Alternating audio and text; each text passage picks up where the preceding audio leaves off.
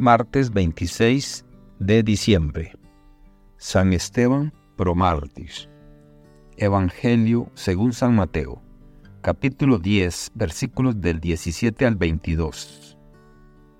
En aquel tiempo, Jesús dijo a sus apóstoles, Cuídense de la gente, porque los llevarán a los tribunales, los azotarán en las sinagogas y los llevarán ante los gobernadores y reyes por mi causa Así darán testimonio de mí ante ellos y ante los paganos. Pero cuando los enjuician, no se preocupen por lo que van a decir o la forma de decirlo, porque en ese momento se les inspirará lo que han de decir. Pues no serán ustedes los que hablen, sino el Espíritu de su Padre el que hablará por ustedes. El hermano entregará a su hermano a la muerte, y el Padre a su Hijo los hijos se levantarán contra sus padres y los matarán. Todos los odiarán a ustedes por mi causa, pero el que persevere hasta el fin se salvará. Palabra del Señor. Gloria a ti, Señor Jesús. Reflexión.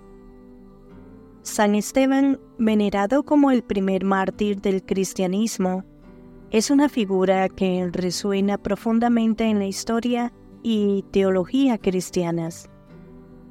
El término protomártir se refiere al primer mártir en una causa, y en el caso de San Esteban, destaca su papel pionero en el testimonio de la fe a través del supremo sacrificio de la vida.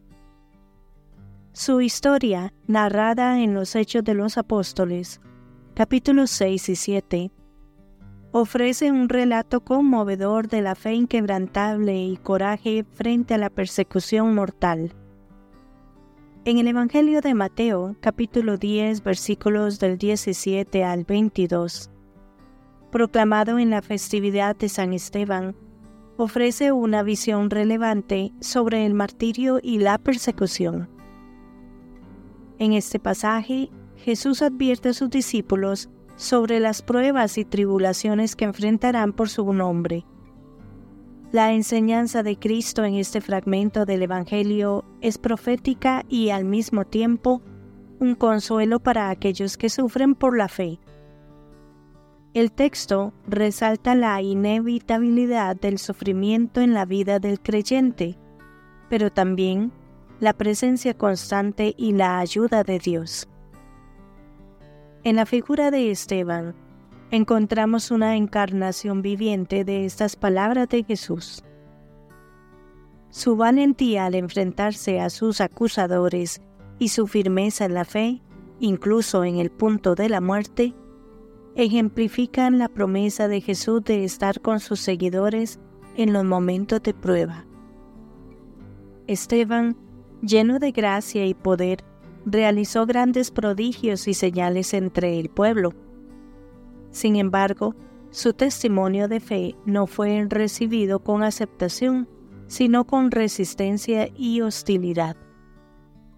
Este relato tiene paralelos con las advertencias de Jesús en Mateo.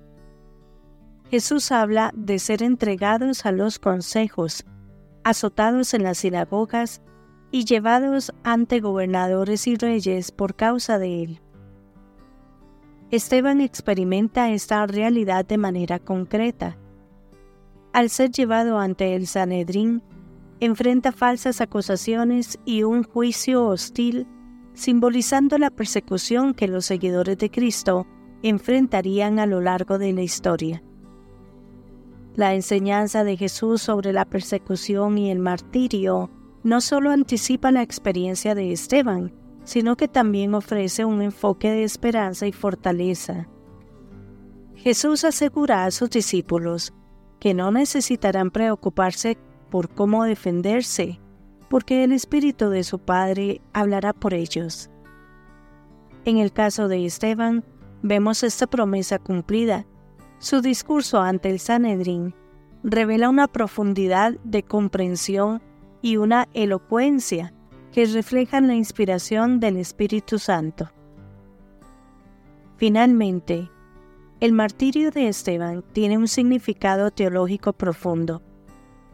Representa no solo el sacrificio último por la fe, sino también una participación en el sufrimiento de Cristo. Esteban, al mirar al cielo y ver la gloria de Dios y a Jesús de pie a la derecha de Dios, ofrece un testimonio poderoso de la realidad del cielo y la presencia de Cristo con aquellos que sufren por su nombre su oración final, pidiendo perdón para sus verdugos, refleja la misma misericordia y amor incondicional que Jesucristo mostró en la cruz. En resumen, la festividad de San Esteban, el protomártir y el Evangelio de Mateo nos invitan a reflexionar sobre la naturaleza del testimonio cristiano, la realidad del sufrimiento por la fe y la promesa de la presencia divina incluso en los momentos más oscuros de persecución.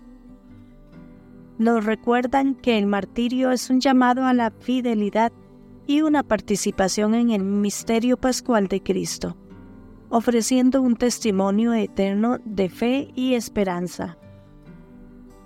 Que Dios les bendiga y les proteja